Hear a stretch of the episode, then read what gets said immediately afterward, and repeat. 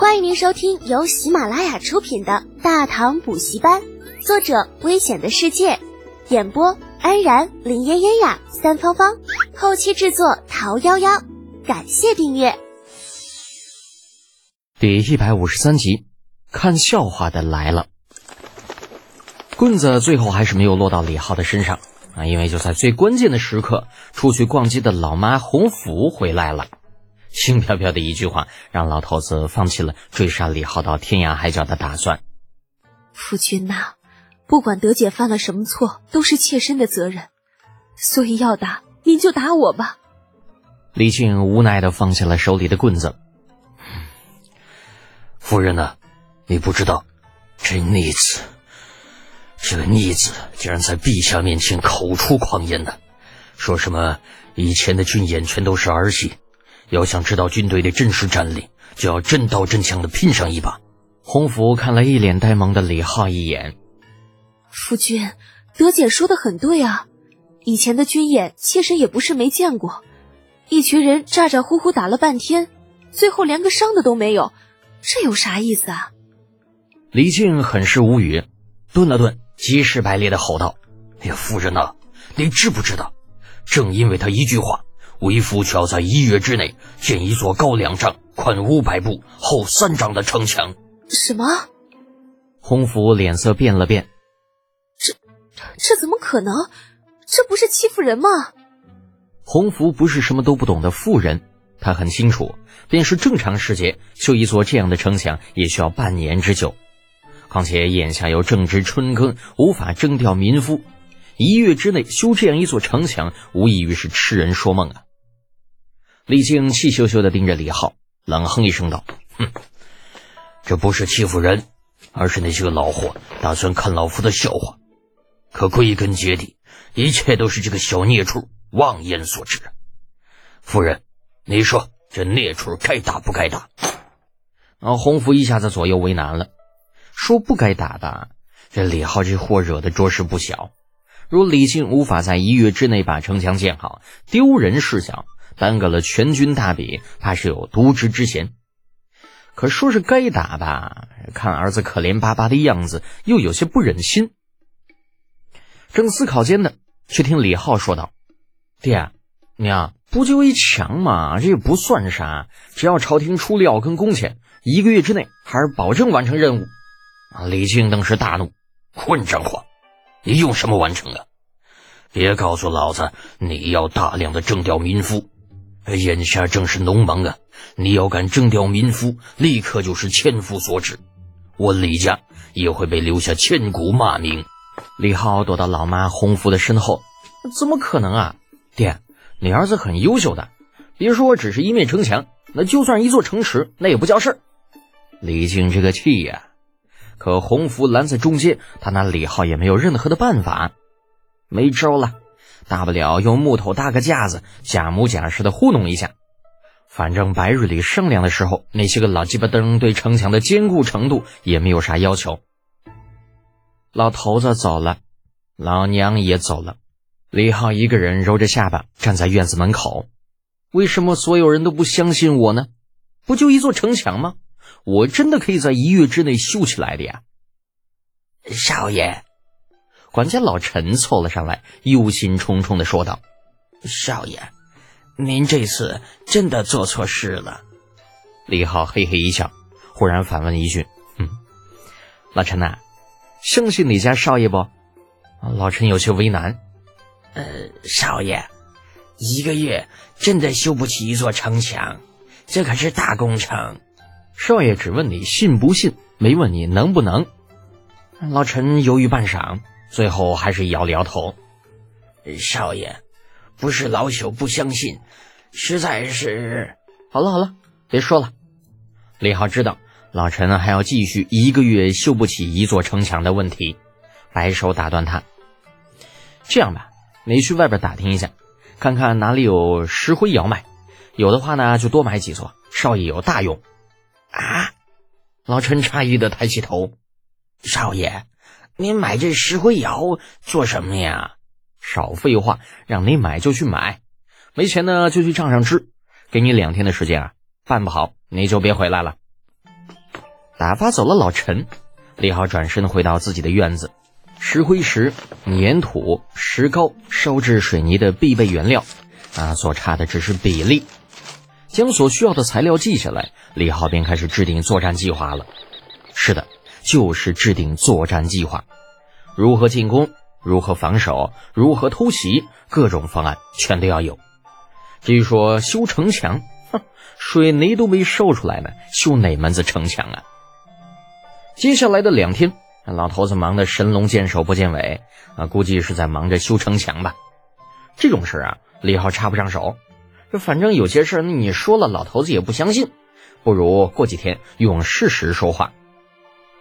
老陈倒是没让李浩失望，在他交代的第二天便搞定了石灰窑的事情。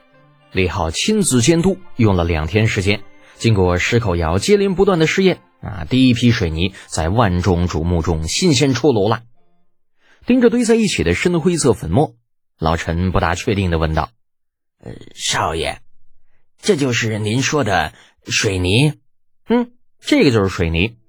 李浩信心十足的点点头。一会儿啊，让人装一些，再买点沙子、石子儿什么的啊。少爷让你们见识一下什么叫混凝土啊，混混沙土。老陈听这新名词儿，满头雾水。混凝土，李浩强调了一下，最后又摆摆手，呀，算了。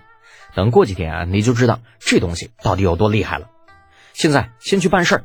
呃，哎，老陈转身吩咐人去办事儿去了，而李浩则带着人装上满满一车的水泥往家里赶。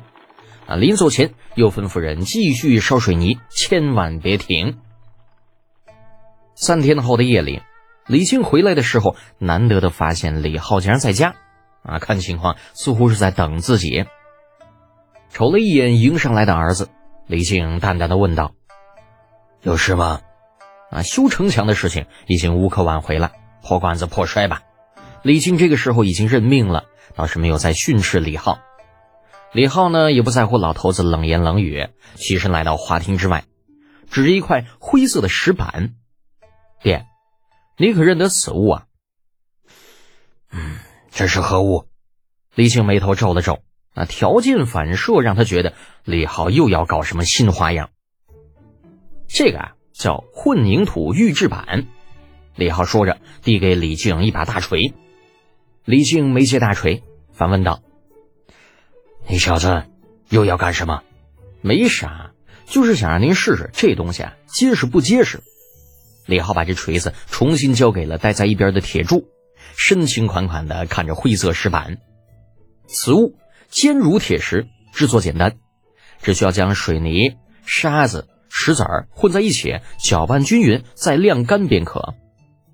李靖隐约间似乎明白了什么，刚想开口，却见铁柱已经将铁锤抡了起来，狠狠的一下砸向了地上的预制板，轰的一声，在李靖的注视下，预制板上多了一个白点儿，没有碎，也没有裂开。李靖的表情一下子变得凝重。隐约间似乎意识到了什么，指着预制板对李浩说道：“你刚刚说这东西是做出来的？对呀，这东西啊制作十分的简单。嗯，弄一个木头盒子，将这混凝土浆灌进去，三天之后再打开，便是此物了。”说完，李浩怕老头子听不明白，特地解释道：“啊，当然了，这东西也可以用来修城墙。”只要那盒子啊弄得大一些，嗯就可以了。灌注好之后，只需要三五日便可达到现在的硬度。此话当真？李靖一听，顿时来了兴趣，背也不驼了，眼也不花了，定定的看着李浩。李浩一脸委屈：“爹啊，孩儿啥时候骗过您呢？当初我说一个月时间修座城墙没有问题，那就是因为有这个混凝土的存在啊。可是您非要一意孤行。哼，既有此物。”何不早些拿出来？这红口白牙的，就想让为父相信。你以为谁都像那长孙冲一样傻乎乎的吗？咦，怎么扯到长孙冲的身上了？嗯，等等，似乎自己好几天没有去灵府了，也不知道长孙冲那货咋样了，有没有后悔？想到长孙冲啊，李浩意识到自己必须回灵府看看了。就算不为长孙冲，也要为全军大比做好安排。爹。这混凝土如何配置，我都已经告诉老陈了。有啥事呢？回头您就问他就成。我得回去准备大笔的事情。嗯，哎，不管混凝土是否真的有用，但至少算是多了个解决的办法。心情大好的李靖对儿子摆了摆手：“去吧，去吧，到时候好好比，不要让为父失望。”接下来的时间，长安城表面上风平浪静，但私下里却是暗潮汹涌。无数人都在等着看李靖的笑话。一个月时间，能把地基打出来就已经不错了。筑一座长五百步、宽两丈、厚三丈的城墙，筑个基本。可是这又能怪谁呢？那谁让李靖家那崽子实在是太不让人省心呢？你那么优秀，还让不让别人活了啊？会医术，会作诗，会练兵。哦，对了，还会做菜。真不知道那小子有啥不会的。羡慕嫉妒恨的众人全都眼巴巴的等着呢，啊，只等一个月后这城没筑起来，又或者李靖弄了个假的出来应付，再好好的嘲笑他。就这样，时光如水，岁月如梭，那这时间不知不觉到了四月，验收的时候终于到了。李二带着一众朝臣来到了城北龙首原全军大比的演武场，离着老远。便看到一座长五百步的城墙，那如同巨龙一般盘横的卧在了这远处，上面垛口林立，旌旗如云。侯君集远远的看着那巨龙盘卧的城墙，感慨道：“嚯，还真像那么个样子哈！”